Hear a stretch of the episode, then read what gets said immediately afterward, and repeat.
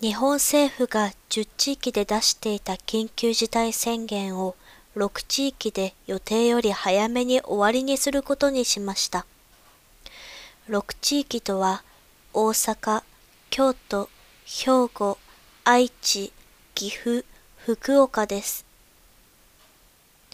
昨年の11月から感染者の数が急に増えていましたが、緊急事態宣言の中で皆さんが頑張ったことで新しく感染する人がだんだんと減ってきています。しかしながら生活に関する制限が終わるのではなく地域ごとに市民にお願いが出されています。少しずつ違うので分かりにくいと思います。それを紹介します。大阪府は3月1日から21日までの3週間、大阪市内の飲食店の営業時間を午後9時まで、お酒を出すのは午後8時半までとします。京都府は京都市以外の地域は3月1日から7日までの1週間、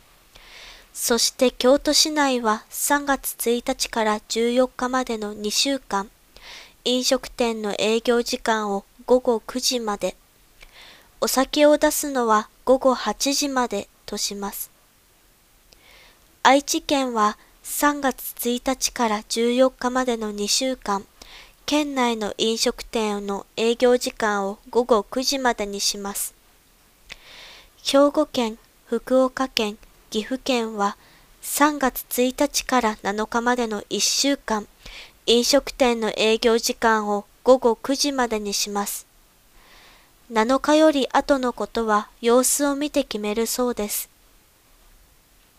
飲食店というのはレストランだけではなくカフェやバー、カラオケ店も含みます。お店がお願いに従った場合は国から営業時間短縮協力金が1日4万円出ます。都道府県に申し込みが必要です。申し込んでもすぐにはお金は入ってきません。確認に時間がかかるそうです。スポーツイベントやコンサートなど人がたくさん集まるイベントは収容人数の50%以内であれば最大1万人まで集まって良いことになりました。他の国から外国人が新しく入国することはまだできません。市民に対しては、卒業旅行やお花見、お別れ会をなるべくしないこと、お酒を飲んだりご飯を食べるのは4人以下にすること。マスクをつけることなど、これまでと同じことをお願いしています。